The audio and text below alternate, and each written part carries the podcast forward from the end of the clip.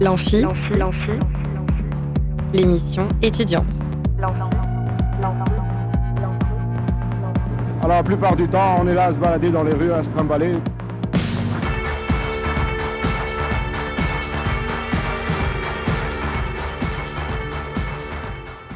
Bonsoir et bienvenue dans l'Amphi, l'émission étudiante sur Radio Alpa.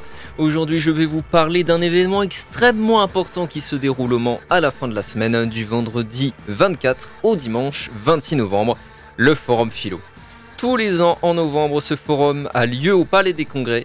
Des philosophes, des journalistes, des chercheurs, des écrivains viennent faire part de leurs réflexions sur la notion de l'année. C'est très stimulant intellectuellement et c'est gratuit. Mais je vais laisser bientôt la parole à quelqu'un qui en parle beaucoup mieux que moi, Jean Birnbaum, responsable du Monde des Livres, la branche de critique littéraire du journal Le Monde, mais qui est aussi coordinateur et animateur du Forum Philo, et que j'ai pu interviewer lundi 13 novembre lors de son intervention au lycée Malraux d'Alonne devant les lycéens. On va l'écouter tout de suite. Euh, puis nous, nous serons avec Jean-Marie Constant de Liaison Université, une association qui met en lien le public et la recherche universitaire, et euh, qui viendra tout à l'heure. Et on finira notre émission avec une chronique ciné de Maxime. Salut Maxime ah, Pourquoi t'es pas activé? Ah oui, parce que t'es pas sur le bon micro. Voilà, c'est pour ça. tu pourrais saluer si tu veux. Salut Ça marche mieux. Euh, et on, donc, euh, on écoute pour l'instant tout de suite l'interview de Jean Birnbaum. Et pendant l'interview, vous pouvez gagner des places pour le concert de Black Sidahu et Augusta au Saunière le 23 novembre, en appelant bien sûr au numéro que vous connaissez, le 02 43 24 37 37. C'est parti pour notre invité du jour, Jean Birnbaum pour le Forum Philo. Je suis au lycée André Malraux d'Alonne avec euh, Jean Birnbaum, accueilli par euh, Yann Giraud. Donc Jean Birnbaum qui vient de faire une présentation du Forum Philo Le Monde Le Mans, dont il est euh, l'animateur et le coordinateur, en plus d'être le responsable du Monde des Livres, la branche de critique littéraire du journal Le Monde. Bonjour Jean Birnbaum. Bonjour, bonjour à toutes et à tous. Merci d'accorder quelques minutes à Radio Alpa et à son émission étudiante. Ben, je suis ravi, je suis ravi d'être avec vous. Alors pour commencer, est-ce que vous pourriez simplement nous expliquer ce qu'est le Forum Philo?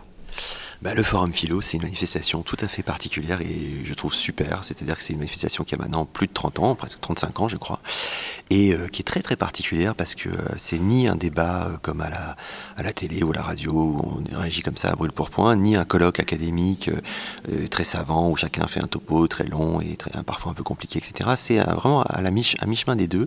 on demande à 20 à 25 intervenants de venir pendant trois jours et de réfléchir à une notion et de faire un cadeau, vraiment de faire un cadeau aux gens qui viennent, au public, parce qu'il y a 1000 personnes chaque jour qui viennent à peu près, un peu plus, un peu moins parfois.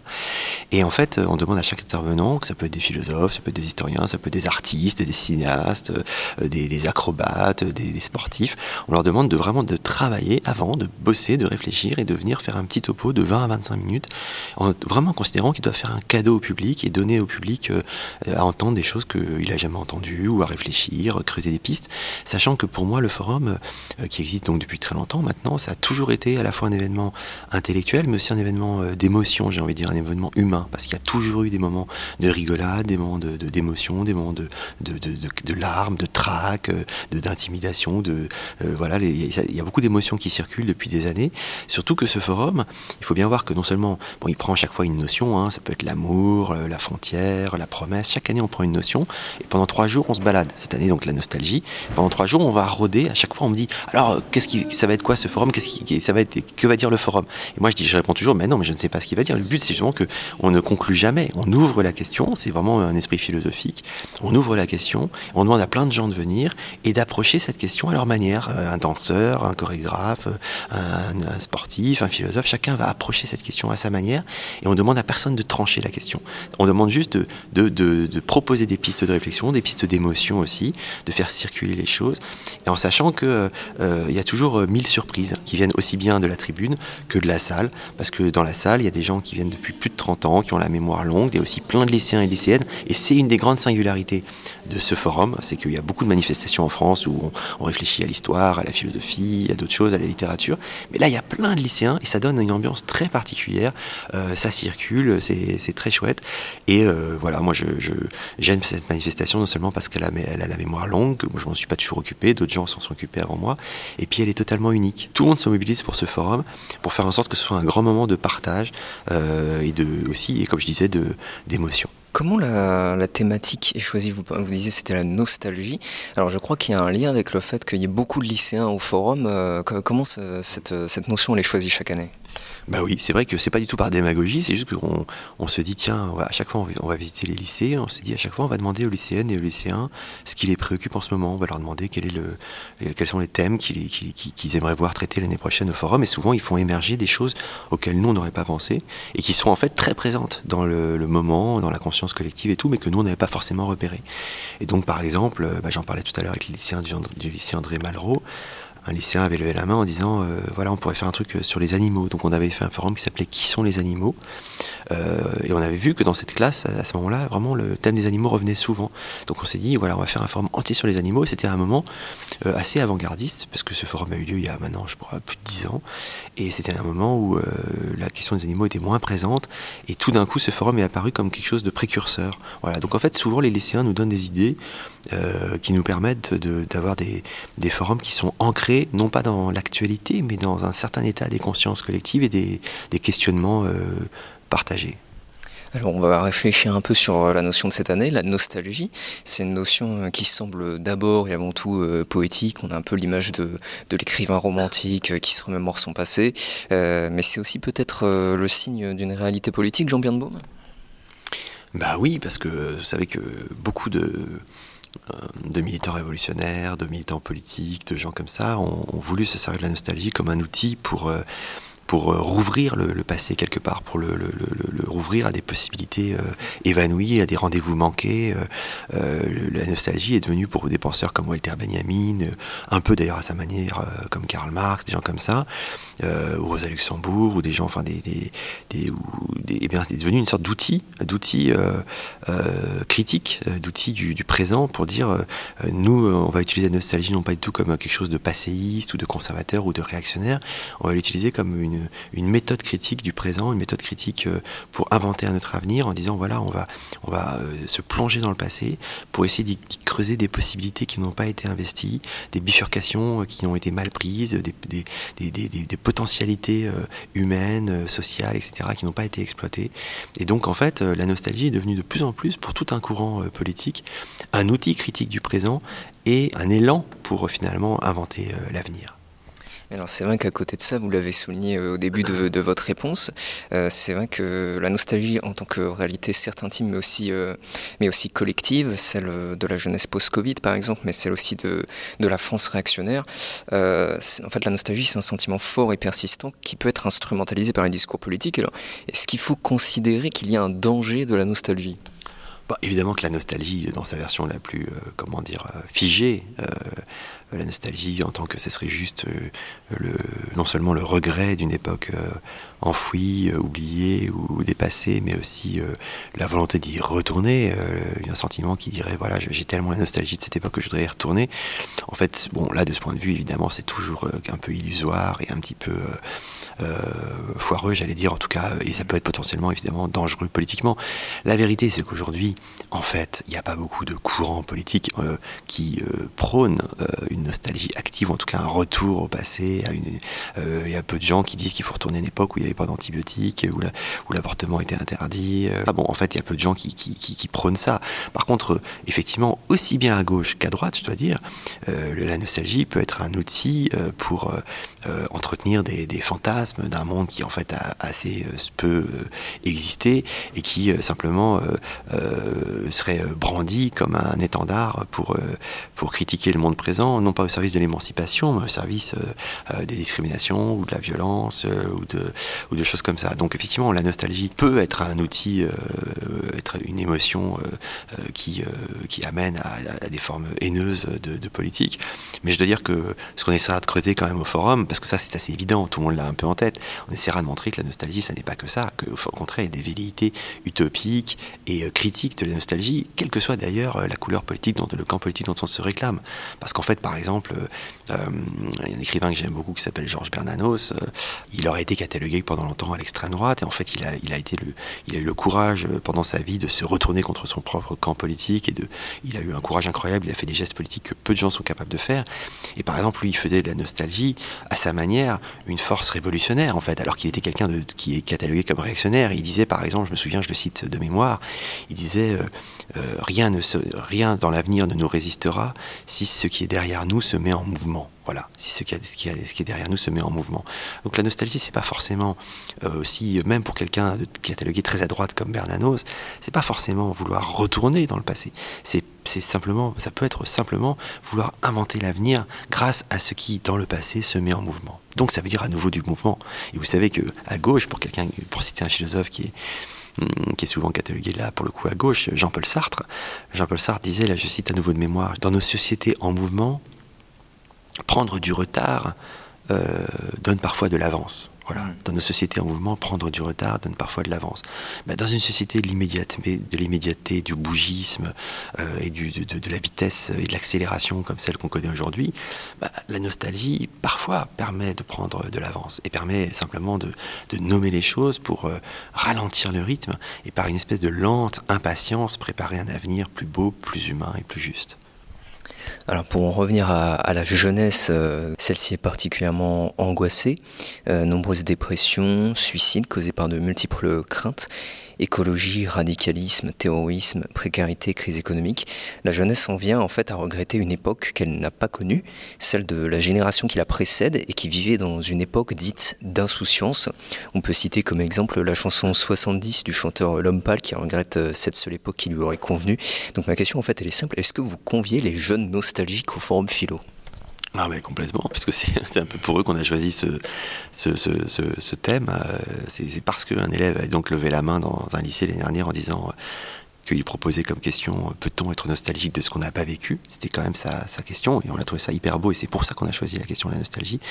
Et vous avez vu là tout à l'heure pendant la discussion avec les élèves du lycée André Malraux, là tout de suite, on a vu que beaucoup de questions euh, ont, porté sur euh, justement une forme de, dépression ou de mal-être ou de malaise ou de conflit ou de, ou de, désespérance.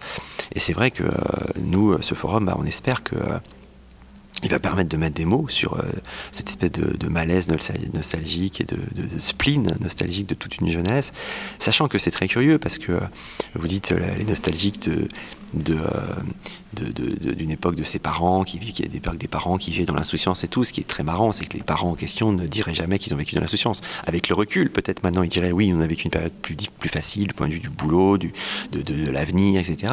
Mais eux-mêmes passaient, passaient leur temps à dire que leurs parents avaient été euh, euh, finalement avaient eu la vie plus facile, ou en tout cas eux-mêmes considéraient qu'ils vivaient dans un monde très dur, très violent, cruel pour tous les gens, voilà, la guerre, etc. Donc en fait, ce qui est marrant ou ce qui est intéressant, c'est que finalement chaque génération a l'impression que le monde dans, lequel, elle vit euh, est, un monde plus dur et plus violent que le précédent, sachant qu'effectivement pour la génération d'aujourd'hui, la jeune génération d'aujourd'hui, ça prend des proportions incroyables. Euh, pour aller dans votre sens, j'avais été très frappé par euh, le fait qu'il y a quelques années, en marge du mouvement un peu rebelle comme ça qu'on a appelé Nuit debout, il y avait des étudiants qui avaient écrit sur le mur d'une université parisienne, enfin près de Paris, qui s'appelle Nanterre.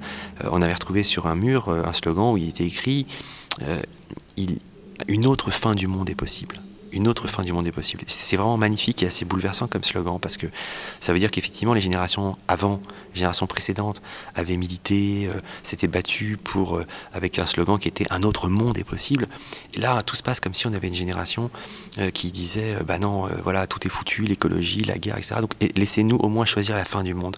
Mais pour renverser les choses, justement du point de vue sartrien du point de vue de la philosophie, le mot fin, il est il a plusieurs sens. C'est la fin, c'est-à-dire l'aboutissement, l'arrêt de quelque chose, euh, la conclusion, mais c'est aussi la fin, la finalité. Euh, chez Kant ou chez Sartre, c'est la fin, c'est la finalité. Donc une autre finalité du monde est possible. Donc la nostalgie de cette jeunesse, elle, elle est, nommée là, c'est-à-dire elle, se balade, elle rôde, elle, est, est déchirée entre ces deux fins. La fin comme arrêt du monde et la fin comme finalité, comme espérance d'un monde meilleur. Alors on change radicalement d'angle, mais euh, en tant que fan de littérature et notamment de littérature fantastique, je me devais de, souligner entre guillemets que la nostalgie, personnellement, ça me renvoie à l'unamilich freudien ou au sentiment de familière étrangeté. C'est en fait c'est tout un rapport au monde, c'est à toute une perception qu'ouvre la nostalgie. Euh, donc est-ce que cet angle, disons plus poétique ou empirique, sera aussi abordé durant le forum? Mais oui, complètement. D'abord, vous avez complètement raison. C'est-à-dire que la nostalgie, c'est comme une première chose, elle a été d'abord euh, diagnostiquée. C'était d'abord une pathologie de l'âme, la nostalgie. C'était le mal du pays. Ça a été diagnostiqué. Il y a eu des traités de psychiatrie. La nostalgie, elle a longtemps été vraiment une, une pathologie de l'âme, un mal-être profond. Euh, et donc c'était pas une petite, petite affect comme on en parle maintenant, etc. ou d'émotion. C'était vraiment euh, quelque chose que les psychanalystes, la psychologie, euh, les gens qui traitaient les, le mal-être humain prenaient très au sérieux. Et donc de ce point de vue, effectivement, ça fait signe vers des potentialités non seulement de l'histoire qui seraient enfouies, mais aussi des potentialités de soi. Et quand on dit la poésie, ben bien sûr la poésie tout de suite, c'est la poésie ne va pas sans une forme de nostalgie, non seulement d'un monde passé, mais d'un langage passé, d'un langage originel. Vous le savez aussi bien que moi, si vous êtes, ou même peut-être mieux que moi. Donc en fait, évidemment, moi, je, tous les auteurs que je cite dans mes livres récents sont tous des auteurs considère que finalement, euh, faire de la politique, inventer un monde euh, plus franc, plus juste, plus humain, c'est toujours avoir la nostalgie d'un langage premier. Vous savez, Bernanos, que je citais tout à l'heure, il disait nous, nous referons des mots libres pour des hommes libres. Et en fait, quelque part, toute nostalgie politique est toujours euh, ancrée dans le désir de reprendre le langage à zéro, de décaper le langage et de reprendre le langage à zéro. Ce que vous dites me fait beaucoup penser aussi au vers de Malarmé, euh, donner un sens plus pur au mot de la tribu. Il y a quelque chose comme ça de, correspondance entre le, langage et le réel. L'idée qu'on a perdu peut-être euh, cet accès au réel à cause d'un langage trop, trop déformé, trop soumis à des préoccupations humaines. Oui, peut-être, vous avez raison, vous en parlez euh, très bien. Euh, c'est vrai que euh, ça, c'est des aspects qu'on abordera sans doute, parce qu'il y a une, toute une séquence sur la littérature et la nostalgie. Il y aura Hervé Letelier qui a eu le concours il y a 2-3 ans. Il y aura Catherine Cusset qui est une autrice aussi super. Il y a aussi du point de la poésie cinématographique. Il y aura un grand, grand réalisateur, un grand cinéaste qui s'appelle Arnaud Desplechin qui va conclure le forum. Donc au forum, on a toujours des artistes, on n'a pas que des philosophes, etc. Et effectivement, on, sera, on va rôder aussi autour de cette nostalgie d'un rapport euh, au langage et aux choses, peut-être presque sans médiation, euh, la nostalgie de, d'un mot qui serait, euh, qui serait rendu à lui-même. Vous savez, Bernanos à nouveau disait un mot ne peut pas se défendre tout seul. Voilà. Et en fait, toute, euh, volonté euh, de refaire le monde à zéro, de refaire le monde, de créer un monde meilleur, etc. Ça revient, ça, ça aboutit toujours à l'idée qu'il faut effectivement euh, reprendre, je disais, décaper le langage, mais aussi faire en sorte de, de, de, soustraire le langage à ceux qui l'ont trahi et à ceux qui l'ont mis sans dessus dessous. Alors en tant que responsable du monde des livres, est-ce que vous auriez des exemples de livres sur lesquels il faudrait se porter quand on s'intéresse à la nostalgie? Vous savez, il y a un très beau livre de Vladimir Yankelevitch, euh, qui est un grand philosophe sur, euh, sur la nostalgie. Euh, donc ça, c'est un livre mythique. il y a Barbara Cassin qui va ouvrir le forum, qui est une philosophe la contemporaine. Yankelevitch est mort depuis un moment. c'est un philosophe du XXe siècle. Barbara Cassin, c'est une philosophe de maintenant. C'est elle qui va ouvrir le forum, parce que le forum s'ouvre toujours sur une, sur une, leçon inaugurale. Et Barbara Cassin est quelqu'un d'une femme formidable, qui a un langage d'ailleurs très poétique, et qui a fait de la poésie, qui a beaucoup travaillé dans des revues de poésie etc., qui a fait tous ses premiers livres qu'elle n'a même pas publiés de jeune femme quand elle avait 20 ans, étaient des espèces de, jeux sur le langage tout à fait poétique. Et euh, aujourd'hui, elle, est à l'Académie française, elle est très renommée, etc. Et Barbara Cassin a fait un petit livre qui s'appelle La nostalgie. Elle est spécialiste de la philosophie grecque. Et elle a fait un petit livre très beau sur la nostalgie, son rapport à la Corse notamment, etc. Donc euh, ça fait déjà deux, deux références, Yankelevitch pour le passé et Barbara Cassin pour euh, le présent. Alors en termes de, fiction, moi je, me permets de, citer euh, La recherche du temps perdu de Proust et euh, L'Odyssée d'Homère. Euh, en parlant de livres, vous avez récemment publié Seuls les enfants changent le monde aux éditions du Seuil. Est-ce que vous voulez nous en parler un peu? Oui, bah écoutez, quelque part ça rejoint un peu ce qu'on disait à l'instant sur la nostalgie. C'est un livre sur les, sur ce que le bébé nous fait politiquement, vous voyez ce que ça nous fait humainement. C'est-à-dire c'est un livre euh, euh, sur euh, la, puissance subversive du bébé, sur toutes les questions que la jeunesse peut se poser aujourd'hui, effectivement, sur qu'est-ce que, en termes écologiques, en termes de violence, est-ce qu'on va ajouter un enfant dans ce monde tellement, tellement cruel, est-ce qu'on va ajouter un enfant alors que ça pose tous ces problèmes de, bilan carbone, etc., d'écologie, tout ça. Et donc c'est un livre où j'essaie de montrer à partir de scènes du quotidien et à partir aussi de, figures philosophiques, de figures d'écrivains, etc., quel point en fait euh, euh, on ne peut pas poser la question de, l'émancipation de façon très très concrète. Hein. Vraiment, c'est très matériel, c'est très humain, ému euh, ce que je raconte. c'est pas c'est pas des grandes idées. C'est à quel point il est difficile pour moi de penser un nouveau monde, de prétendre créer un nouveau monde, un monde meilleur, un monde plus juste, si on ne pense pas aussi la question du nouveau-né. Si au moins on n'affronte pas la question du nouveau-né, que ce soit son propre enfant, l'enfant des autres. Mais en fait, il y a des grands discours sur les bébés, mais dès qu'on a soi-même un bébé, on voit à quel point euh, le bébé n'est rien de. tout, tout, est imprévu, c'est que de l'événement, c'est que de l'imprévisible, et à quel point on est remis à sa place, à quel point on ne peut pas faire le beau, à quel point on peut pas. toutes les postures, tous les stéréotypes, tous les préjugés. En fait, on ne peut pas rester trop con en fait, quand on a un bébé. Alors vous allez me dire, il y a beaucoup d'enfants, de gens qui sont très cons et qui ont des bébés, c'est sûr, mais en fait, en tout cas, le bébé vous donne la possibilité de ne plus prendre la pause. Qu'est-ce que ça veut dire d'avoir raison contre un bébé? Là, on est en train d'argumenter, on fait une interview, on parle à la radio, mais qu'est-ce que ça peut vouloir dire de vouloir avoir raison contre un bébé, de vouloir prendre le dessus sur un bébé, de vouloir prendre, de mettre la main sur un bébé. En fait, le bébé vous, vous, vous rend moins con parce qu'il vous, il vous remet à votre place, il vous, il, vous, il vous fait naître à votre finitude. Et surtout, comme le disait Anna Arendt, Anna Arendt qui est une grande philosophe, qui elle-même n'avait pas eu d'enfant, elle disait en fait il faudrait faire de la naissance ou de la natalité la catégorie centrale de toute pensée politique. On ne peut pas penser la politique si on ne pense pas le bébé. Pourquoi? Parce que euh, bah, s'il peut y avoir de la politique, s'il peut y avoir de la démocratie, du pluralisme, c'est parce qu'il y a cette pluralité incroyable d'êtres uniques qui naissent en permanence. C'est-à-dire que chaque bébé qui naît introduit radicalement du neuf dans le monde, quel qu'il soit, quel que soit le monde et quel que soit le bébé. Anna Arendt dit c'est comme si avant chaque naissance, il n'y avait eu personne avant. donc, si vous voulez, ce, livre est une sorte de réflexion à la fois théorique et en même temps très émue sur euh, le courage que vous donnent les bébés, un courage politique, le fait que euh, finalement, il n'y a pas de promesse politique qui ne soit pas une promesse aux enfants, c'est-à-dire à ceux qui viennent, pas forcément à votre enfant à vous, mais aux enfants qui viennent, aux bébés qui viennent, aux générations à venir. Et on ne peut pas penser l'émancipation sans poser au moins la question des générations, et on ne peut pas poser la question de l'espérance politique sans poser au moins, sans affronter euh, l'horizon de l'enfance, de l'enfance comme politique. Donc en fait, le bébé, c'est le bébé, l'enfant, c'est comme un petit Socrate qui vous remet euh, toujours en question? Ben oui, je montre dans le livre très bizarrement que les philosophes occidentaux n'ont pas du tout pensé les bébés, ils en ont rien à foutre des bébés, ils, écartent complètement le bébé, ils maltraitent les bébés. Euh, il y a une espèce de maltraitance des enfants dans la philosophie occidentale. Ils sont tous obsédés par la mort, ils ont tous écrit des, livres sur la mort, ils sont obsédés par le, par la fin de la vie, mais le début de la vie, la naissance est absolument absente euh, chez les philosophes occidentaux, et c'est très curieux. Et en fait, euh, et même quand ils parlent des enfants, c'est toujours pour parler de, pour poser la question comment en sortir, comment, voilà, l'humain digne de ce nom, c'est toujours celui qui, est, qui sorti de l'enfance, et l'enfant, c'est toujours celui qui est déficient, celui à qui il manque la rationalité, la raison, le langage, la, capacité à faire de la politique, à dialoguer, etc. Et donc moi, effectivement, j'essaie de retourner ça et de montrer qu'au contraire euh, c'est incroyable que les philosophes ne parlent pas des bébés, parce que s'il y a bien une figure socratique par excellence, hein, eh bien c'est le bébé. Il n'y a pas de philosophe plus subversif que le bébé. Si Socrate définit le philosophe comme celui qui euh, vous, pousse dans vos retranchements, qui vous accable de questions, qui vous montre que vous ne savez rien, eh ben, euh, à ce moment-là, il faut, il faut admettre, quand on le vit, qu'il n'y a pas plus philosophique et plus révolutionnaire comme philosophe que le nourrisson. Alors je voudrais un éclairage sur une de vos interventions récentes. On parlait tout à l'heure euh, de jeunesse éco-anxieuse, vous en avez reparlé un petit peu. Euh, vous avez récemment invité sur le plateau de France Inter en vous opposant à Salomé Saké, qui au détour d'une phrase de son livre souligne qu'elle ne souhaite pas avoir d'enfant.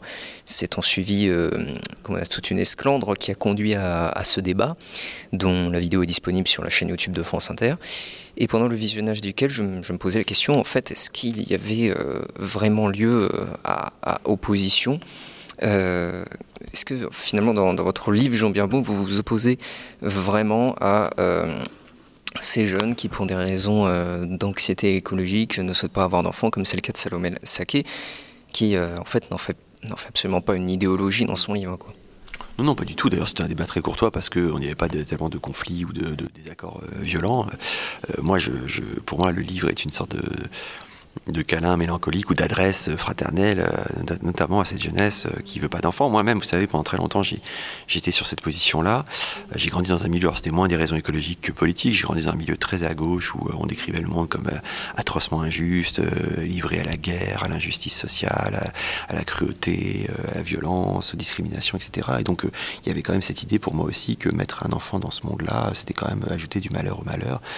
Et simplement, j'essaie de, m'adresser à cette jeunesse qui, pour des raisons politiques, mais maintenant aussi écologiques, considère non seulement que mettre un enfant dans le monde, euh, au monde, c'est lui faire violence, mais que même mettre un enfant au monde, c'est faire violence au monde, puisque l'enfant euh, viendrait aggraver la crise du, climat, la crise de réchauffement climatique, etc. Donc moi, effectivement, je ne suis pas du tout en opposition frontale à ça. J'essaie juste de, et je le fais d'ailleurs au quotidien avec des jeunes gens que je, croise et tout, pas seulement dans mon livre. J'essaie juste d'entamer la discussion et de montrer quelque part que d'abord il y a eu un livre entier qui s'appelle euh, Faut-il arrêter de faire des enfants pour sauver la planète Donc il montre, qui démontre l'argument l'argumentation purement technique et, écologiste pour montrer qu'en fait pas du tout, euh, c'est pas en arrêtant de faire des enfants qu'on on résoudrait les problèmes écologiques. Mais moi d'un point de vue beaucoup plus philosophique ou intime ou ému, je sais pas comment dire, j'essaie de montrer que ça n'a pas tellement de de sens, que c'est quelque part au contraire quand euh, euh, le monde se dérobe, que le monde court à sa perte, qu'il il faut au contraire introduire dans, ce monde des êtres neufs qui sont capables de le sauver et qui sont les mêmes les seuls à être capables de le sauver. Alors est-ce que la nostalgie a sa place dans, cette réflexion euh, sur la parentalité? Parce que l'enfant n'est-il pas quelque part un peu le, reflet des obéissants de soi-même qu'on reconnaît, mais qui en même temps euh, est, autrui? Ah bah, L'enfant, il est, c'est ce que je dis d'emblée dans le livre, en fait, on croit toujours qu'on va faire un, un autre petit soi et en fait on, tombe sur un tout autre. En fait, quiconque a eu un enfant voit bien que dès les premières secondes, l'enfant est absolument lui-même, qui vous échappe complètement, qui va créer l'événement en permanence, qui va vous remettre à votre place très très vite. Et évidemment que quand on a un enfant, on peut en faire le prétexte d'un statu quo, on peut essayer de mettre la main dessus, on peut essayer de lui faire violence, on peut essayer de le mettre au pas, on peut essayer d'en faire effectivement le prétexte d'un statu quo familial, névrotique, politique, etc. On peut, voilà. Mais en fait, la vérité, c'est que si vous laissez l'enfant se déployer à sa juste mesure, eh bien immédiatement, euh, il vous remet à, votre place. Et effectivement, la nostalgie est toujours euh, la nostalgie d'un souvenir d'enfance. En réalité, euh, vous avez bien vu que tout à l'heure, quand on était avec les, les, lycéens de terminale, ici, à André Malraux, quand j'ai posé la question, ça vous fait penser à quoi la nostalgie? Immédiatement, les deux premières interventions, c'était de dire, ah moi, ça me fait penser à l'école primaire et quand j'étais, quand on avait vraiment des copains, le moment où on commence à se faire des copains à l'école primaire. Donc en fait, tout de suite, l'enfant a surgi. En fait, au bout de cinq minutes, l'enfant a surgi. Euh, bien sûr que euh, l'enfance est toujours, l'enfant est la figure nostalgique par excellence, y compris dans ses potentialités subversives et révolutionnaires dont je parlais tout à l'heure. C'est-à-dire que, effectivement, euh, s'en remettre à cette figure nostalgique par excellence qu'est l'enfant, c'est s'en remettre non pas à une espèce de, de figure cucu ou naïve, mais à une espèce de foudroyante simplicité qui vous permet de penser l'avenir. Alors pour terminer, est-ce que vous pouvez simplement nous rappeler les infos pratiques concernant le forum philo? Mais oui, avec plaisir. Donc ça, dure toujours trois jours, le forum philo. Ça se passe au Palais des Congrès euh, du Mans, qui est une immense salle. Et donc la salle est remplie tous les jours et c'est très beau à voir. Et parce que ça fait beaucoup de, diversité, de gens qui sont très différents, qui sont là, qui parlent, qui rigolent, qui posent des questions, des objections, etc. Et ça se passe donc du vendredi 24 novembre au dimanche 26 novembre. Euh, ça commence par une leçon inaugurale de Barbara Cassin, philosophe dont je parlais tout à l'heure. Ça se terminera par un entretien avec ce grand euh, cinéaste, réalisateur de films qui s'appelle Arnaud Desplechin et puis ensuite, euh, entre-temps, bah, vous aurez euh, toutes sortes d'interventions d'historiens, de, dramaturges, d'écrivains, de spécialistes des, activités sportives aussi, de plein de gens différents, euh, qui vont tous comme ça explorer un peu le, cette thématique de la nostalgie, chacun à sa manière, et sachant que le forum est entièrement gratuit et libre. Les gens viennent, ils repartent, ils reviennent, ils se baladent, ils viennent voir les intervenants, il y a une librairie, on peut parler avec les intervenants, il y a des signatures de livres. Bref, c'est un événement humain d'abord, c'est pas tellement un événement intellectuel, c'est d'abord un événement de partage, comme on dit maintenant un peu facilement, mais surtout d'émotion. Ça rigole, les gens ont le trac avant de poser une question, mais aussi avant de parler sur la tribune, à la tribune. Les gens ont le trac, les gens rigolent, les gens se marrent, les gens se rencontrent. Et ça donne euh, quelque chose de tout à fait unique parce qu'en fait, il n'y a pas d'équivalent. Le forum philo, euh, il ne se passe comment et il n'y a, a pas d'équivalent en France. Est-ce que le programme est déjà disponible? Oui, il est disponible sur le site euh, de, l'association euh, du, Mans, c'est forumlemondlemans.univ-lemans.fr. Et bientôt, il sera disponible sur le site du Monde, puisqu'on et, dans le, numéro spécial du Monde des livres, le supplément littéraire du Monde que je dirige, dont je m'occupe. Euh, et puisqu'on fait chaque année un numéro spécial sur le forum philo, et sur le site internet du Monde, lemonde.fr, vous aurez toutes les infos disponibles. Et ensuite, le forum lui-même sera transmis en direct et en vidéo sur le site du Monde, et avec sur Twitter et sur tout un tas de réseaux c'est-à-dire que toutes les équipes du monde, euh, euh, les plus jeunes et les, des plus jeunes aux plus expérimentés, euh, tout le monde sera mobilisé pour que, donner un maximum de rayonnement à cet événement qui a lieu au Palais des Congrès du Mans, mais qui est tellement super qu'il faut que plein d'autres gens puissent en bénéficier bien au-delà du Mans. Je vous remercie beaucoup, Jean Bienbaum, pour le temps que vous avez bien voulu nous accorder. Merci à vous, c'était passionnant et merci à toutes et à tous. On vous attend très nombreux et très nombreux au, Palais des Congrès du Mans du 23 au 25 novembre. Pour parler de nostalgie, mais pas seulement. Le, 24 au, du 24 au 26, vous voulez dire Du 24 au 26, vous voyez, vous connaissez mieux les dates que moi, heureusement. Du 24 au 26 novembre euh, au Mans, au Palais des Congrès. Donc, chers auditeurs et auditrices, vous y êtes plus que conviés.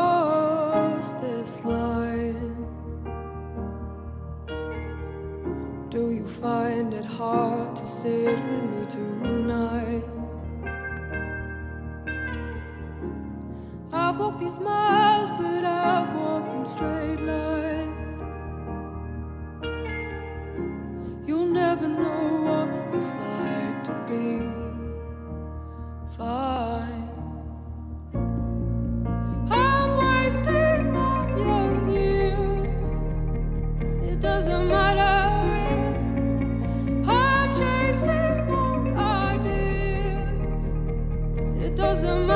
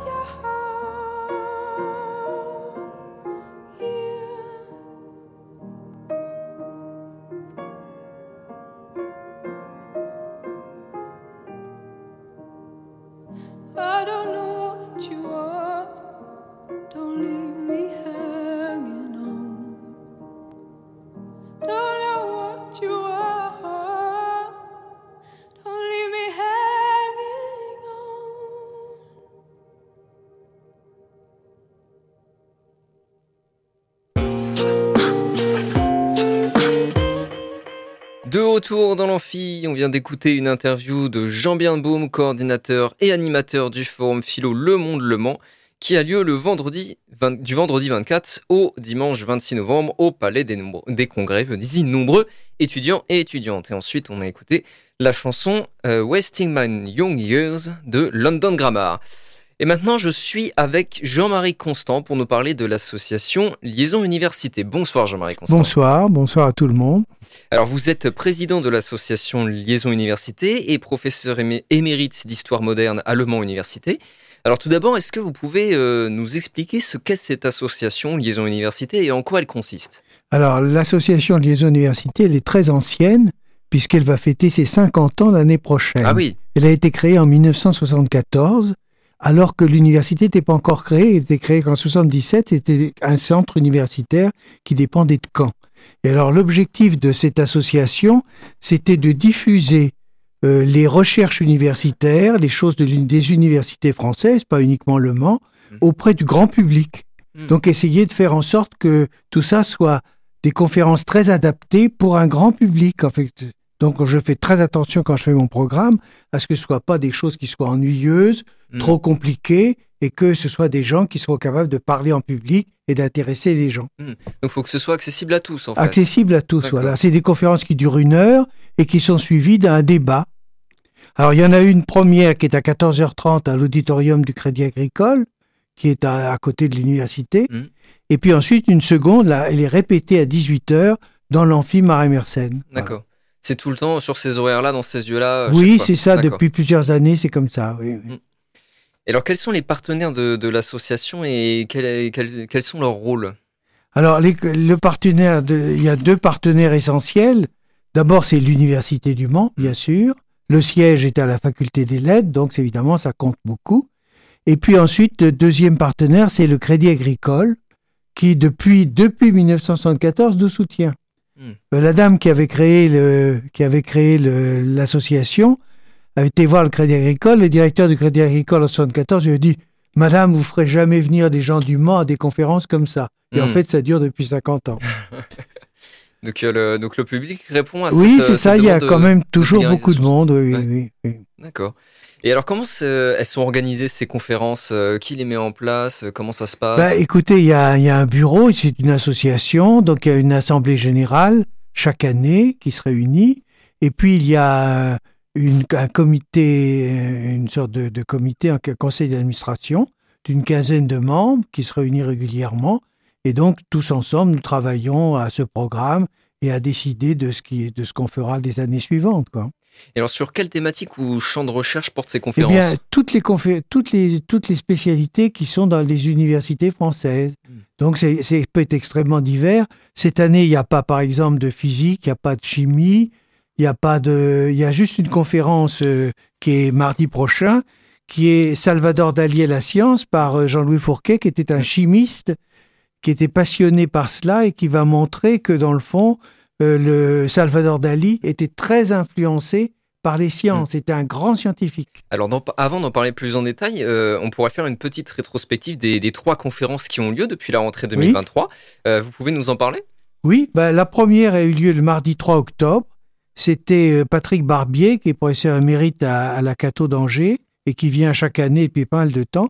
Et cette année, il avait choisi de nous parler de la reine Élisabeth de Belgique, mélomane et mécène, c'est-à-dire les grands concours de piano de la reine Élisabeth de Belgique, qui durent depuis très longtemps et qui va, qui célèbre les plus grands pianistes de musique classique. C'est un truc qui est célèbre dans le monde entier, si vous voulez. D'accord. Donc il nous a présenté ça avec beaucoup de musique, hmm. beaucoup de photos, beaucoup de projections, et puis c'est un remarquable orateur, donc ça a été quelque chose de tout à fait passionnant. Et donc ensuite, c'était un joyau de la Renaissance flamande. Voilà, un joyau de la Renaissance euh, flamande, le retable de l'agneau mystique des frères Eck. Alors c'est Cédric Michon, qui a été très longtemps à l'Université du Mans, maître de conférence, et qui maintenant est professeur à l'Université de Rennes, qui a dirigé les presses universitaires de Rennes, qui mmh. sont les ah presses de toutes les universités de l'Ouest, non seulement de Bretagne, Pays de Loire, Poitou-Charentes, Centre, Val-de-Loire, mm. etc. Donc toute la région. Et qui, euh, dans le fond, fait toujours des conférences merveilleuses parce qu'il maîtrise admirablement l'informatique. Donc il y a mm. énormément de projections. Et puis c'est extrêmement pédagogique, extrêmement mm. passionnant. Et là, il avait choisi ce sujet-là. Chaque année, il choisit un sujet sur la Renaissance. C'est un spécialiste de la Renaissance. D'accord. Et la troisième conférence qui a La troisième conférence, c'était mardi 14 octobre. C'est quelqu'un que peut-être vous connaissez. C'est Laurent Bourquin, qui est professeur au Mans depuis très longtemps à l'université, qui a été vice-président chargé de la recherche pendant huit ans, je crois. Mmh. Et donc, euh, il nous a parlé de la première, euh, la, la découverte des produits du monde, des Européens, c'est la première Mm. mondialisation, dans le fond. Il nous a montré que, dans le fond, il y a des tas de choses qui sont arrivées d'Amérique, qui sont arrivées, qui étaient, par exemple, euh, des choses comme le, le, le hamac, des choses comme ça, qui, sont arrivées aussi euh, des produits comme le maïs, comme les haricots, comme les tomates, comme euh, les pommes de terre, etc. Donc tous ces produits qui se sont répandus dans le monde entier à la faveur des grandes découvertes. Donc c'était passionnant parce que c'est toute une partie de l'histoire de l'alimentation d'aujourd'hui qui dépend justement de cette première mondialisation qui a eu lieu avec la découverte du monde, la découverte de l'Amérique de Christophe Colomb, puis ensuite la découverte du monde, c'est-à-dire mettre les mondes en avec tout un grand commerce qui s'est développé à ce moment-là et qui a continué après. Donc ces trois conférences, effectivement, elles témoignent d'intérêts euh, et de sujets divers. Euh, la prochaine conférence, euh, sur quel sujet porte-t-elle? Vous l'avez Alors dit la première, c'est, je vous l'ai évoqué tout à l'heure, c'est Salvador Dali et la science. Qui a lieu quand déjà? Eh ben, ça a lieu mardi prochain, mardi 28 Mm. novembre. Et donc, euh, le, conférencier, c'est Jean-Louis Fourquet, qui a été vice-président de l'université chargée de la recherche. C'est un grand chimiste. Il a dirigé un laboratoire de chimie pendant très longtemps. Et il s'est passionné pour cela. Il a montré que Salvador Dali, comme il est d'origine euh, euh, de, Barcelone, en fait, il, a, il, a, il s'est passionné pour Salvador Dali, qui est catalan aussi. Et donc, il a essayé de montrer que, dans le fond, euh, que Salvador Dali n'est pas le farfelu qu'on a voulu présenter très souvent, Hmm. mais que c'était quelqu'un qui avait une culture scientifique extrêmement poussée et que dans le fond, toute sa peinture surréaliste eh bien, était très inspirée par sa culture scientifique. Ah, Ah, c'est super C'est intéressant. super ça. intéressant, c'est très nouveau. Et dans le fond, ça fait réfléchir parce que la plupart des grands peintres dans l'histoire de la peinture de l'humanité ont souvent été des grands scientifiques et non pas des littéraires ou des purs artistes. C'est souvent des gens qui avaient une très grande euh, culture scientifique. Mais c'est vrai que le surréalisme en général a beaucoup partie liée avec la science en fait. hein. Absolument, voir absolument. Raymond oui, oui. Queneau. euh, Absolument. Puis avec la psychologie, Mm. avec etc. hein, beaucoup de choses. Il y avait beaucoup cette rencontre entre euh, toutes les différents types Voilà, de c'est sciences. ça. euh, Donc, si vous voulez, en même temps, la poésie, Mm. l'art, les sciences, etc. Donc, c'est quelque chose de très ouvert. Il avait déjà fait cette conférence en 2014, donc il y a déjà assez longtemps, presque dix ans. Et puis, lors de l'Assemblée générale au printemps, euh, il y a un certain nombre d'auditeurs qui ont dit, mais il y avait eu cette conférence qui nous avait beaucoup marqué, qui était superbe. Est-ce qu'on pourrait pas la refaire? Alors, je dis, ben, pourquoi pas? Je demandé au conférencier s'il est prêt à la refaire. Mhm. Et je il était prêt à la refaire, donc il n'y a pas aucun problème. Donc il l'a fait, il l'a fait. Alors Dali, c'est un peintre assez populaire. hein, tout Ah le oui, monde, très euh, populaire. Puis il était très drôle. Il faisait beaucoup Ouais. de choses à la télévision, très, de, façon Mm. très drôle. Oui, oui. Et donc ce choix de Dali, c'est aussi euh, pour, euh, pour aider justement à cet objectif de liaison université, d'attirer le plus de monde possible, de vraiment démocratiser Oui, le c'est savoir. ça. Essayer de montrer, de montrer ça. Donc c'est ça ouvert à, à tout public en quelque sorte. Donc euh, aussi bien aux étudiants qu'aux gens qui sont à la retraite, aux gens, etc. À beaucoup de monde. Et donc c'est justement pour leur montrer que la culture, c'est pas quelque chose de figé, d'immobile, et que c'est quelque chose qui est tout à fait intéressant et qui transgresse un peu toutes les disciplines. Et donc c'est un public varié qui se rend à cette Ah oui, c'est un conférence public très varié. Oui, oui. Alors une autre conférence a lieu très prochainement puisqu'elle aura lieu le 5 décembre. Est-ce que vous voulez nous en parler? Oui, alors le 5 décembre, c'est François Langot, qui est professeur d'économie à l'université, à la faculté de droit, et qui nous a déjà fait un certain nombre de conférences. C'est quelqu'un qui est extrêmement brillant, qui, qui fait beaucoup de cours à l'étranger, dans tous les pays du monde, et qui a été même conseiller de certains premiers ministres, etc., et qui va nous parler d'un problème qui est, qui est, qui est plutôt assez chaud, puisque c'est vieillissement et réforme des retraites. Ah, la réforme des retraites, évidemment. Donc, évidemment, c'est vu par un économiste qui va nous présenter ça. Il nous avait fait déjà des conférences sur les problèmes de la santé, comment était financée la santé dans tous les pays du monde il y a quelques années. D'accord. donc là, il récidive avec euh, quelque chose d'aussi tout à fait intéressant. Quoi. Hmm. Et alors jusqu'à quand des conférences sont-elles prévues? Eh ben, les conférences ont lieu jusqu'au 26 mars. En principe, il y a 10 conférences dans l'année D'accord. et qui ont lieu pas pendant, euh, elles n'ont pas lieu pendant les vacances. Pendant Ah, les vacances ok. scolaires. Mais autrement, elles ont lieu tous les 15 jours pratiquement. Quoi. D'accord. Est-ce Alors- que vous pouvez nous dire juste les, les, les intitulés des conférences Alors, l'idée intitulée, donc le 16 janvier, c'est Nathalie Prince, que peut-être vous Ah, connaissez, oui, puisqu'elle préside le forum Le Monde Le Mans, qui est une ouais. littéraire extrêmement brillante, comme vous savez, et qui nous fait pas mal de, qui a fait pas mal de conférences. Et cette année, elle a choisi de faire les dessous de l'autobiographie. D'accord. Donc, c'est tout à fait intéressant. Les gens qui ont, qui ont fait leur biographie eux-mêmes, Mm. Et donc, elle nous montre un peu comment, les dessous, en quelque sorte, de, ce, de, ce, de ce problème. Après, le 16 janvier, c'est aussi quelqu'un qui est assez... Le, 31, le 30 janvier, pardon, pas le 31, il y a une petite erreur. C'est euh, Stéphane Tison, que vous connaissez peut-être, qui est très célèbre parce qu'il fait des conférences un peu partout D'accord. un professeur d'histoire contemporaine à l'université, qui nous parle de d'Enfer Rochereau, qui a sa station de métro à Paris, etc. Et qui a, au moment de la, la commune de la guerre de 70, a été un officier républicain extrêmement célèbre. Donc il nous fait une conférence sur ce, ce, ce, ce conférencier qui a sa station de métro, qui est célèbre un peu partout, Mm. qui a ses boulevards à Paris et qui est connu un peu partout.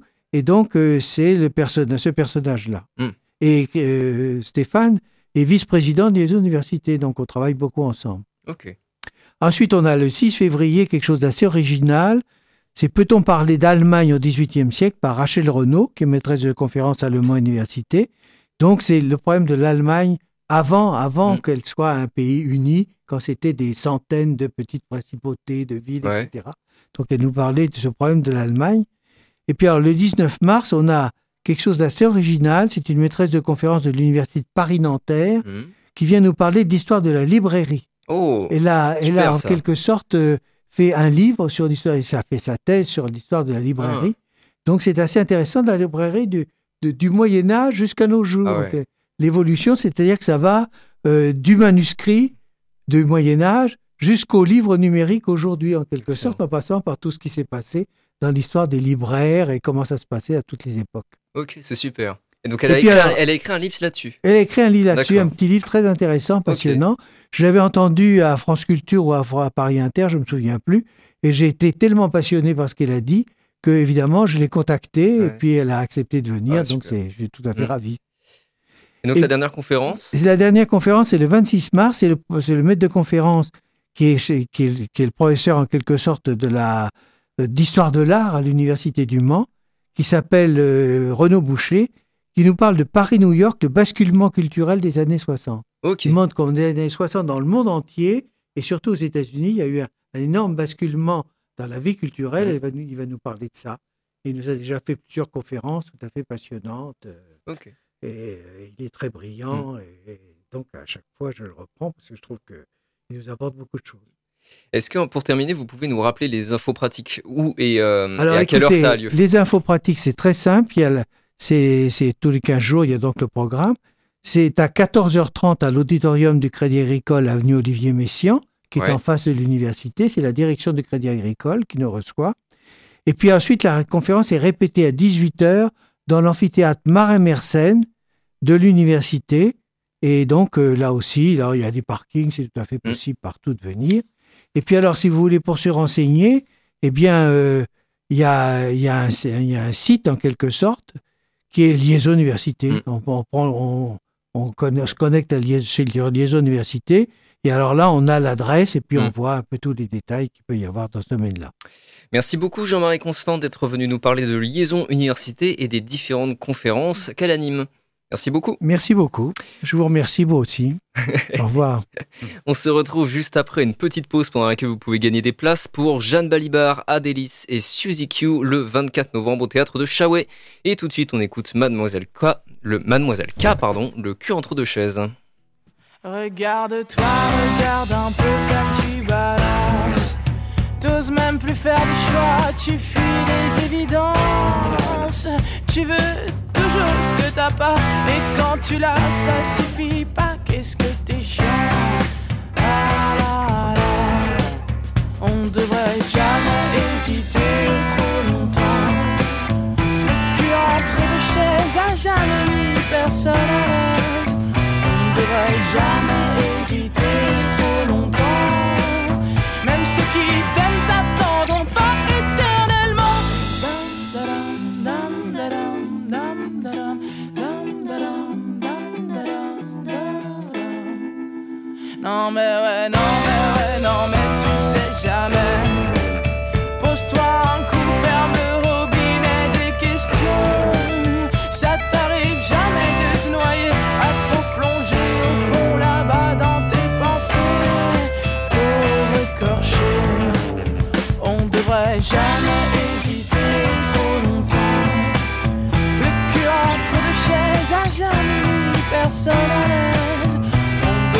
jamais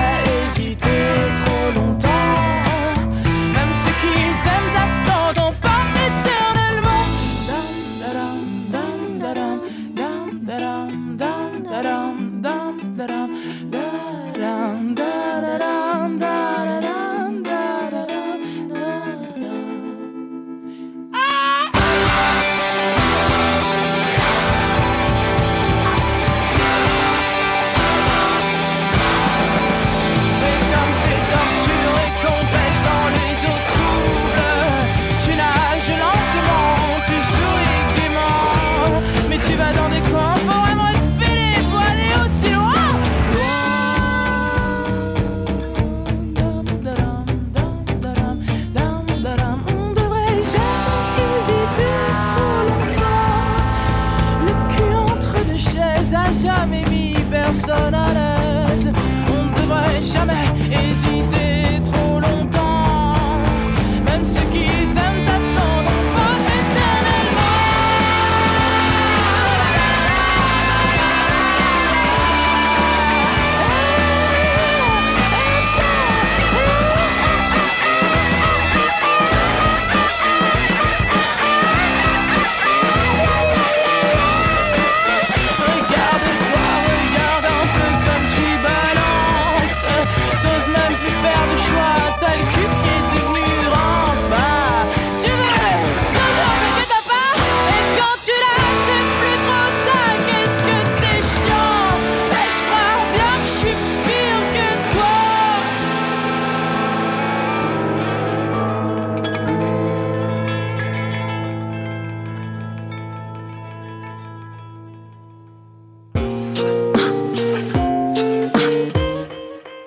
retour dans l'amphi pour les chroniques étudiantes.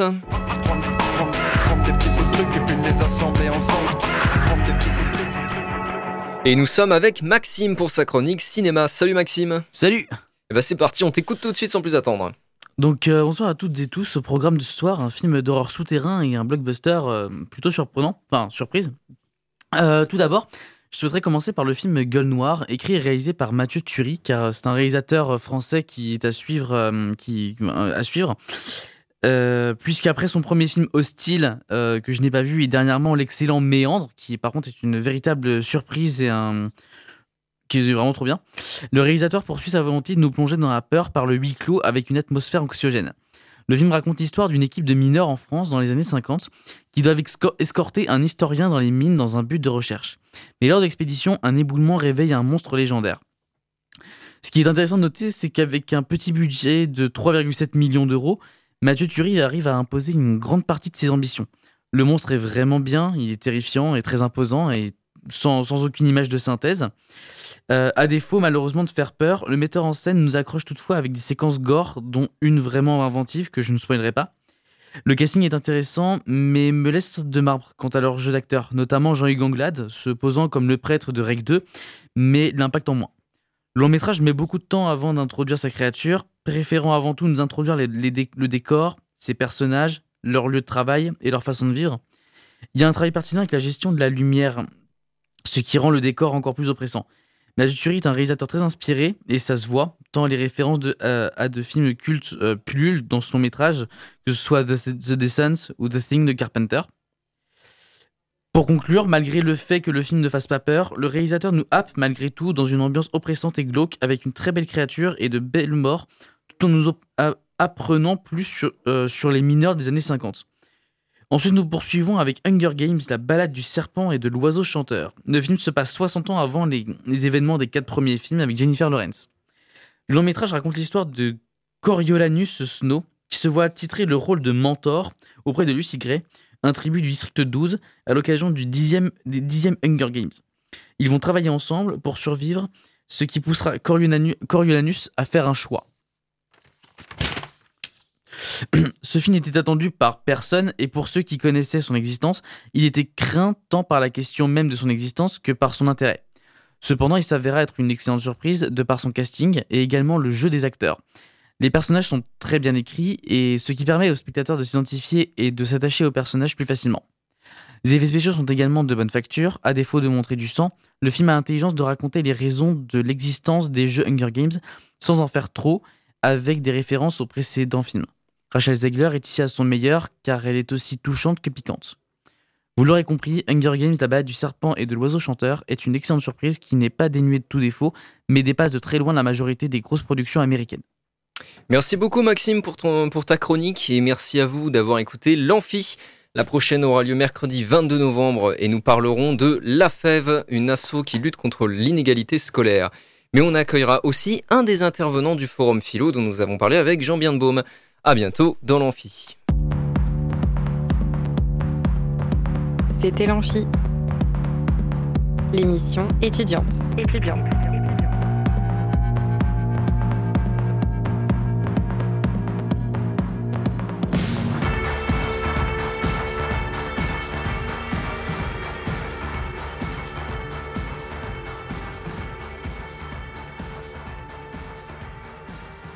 Radio Alpa, l'alternative.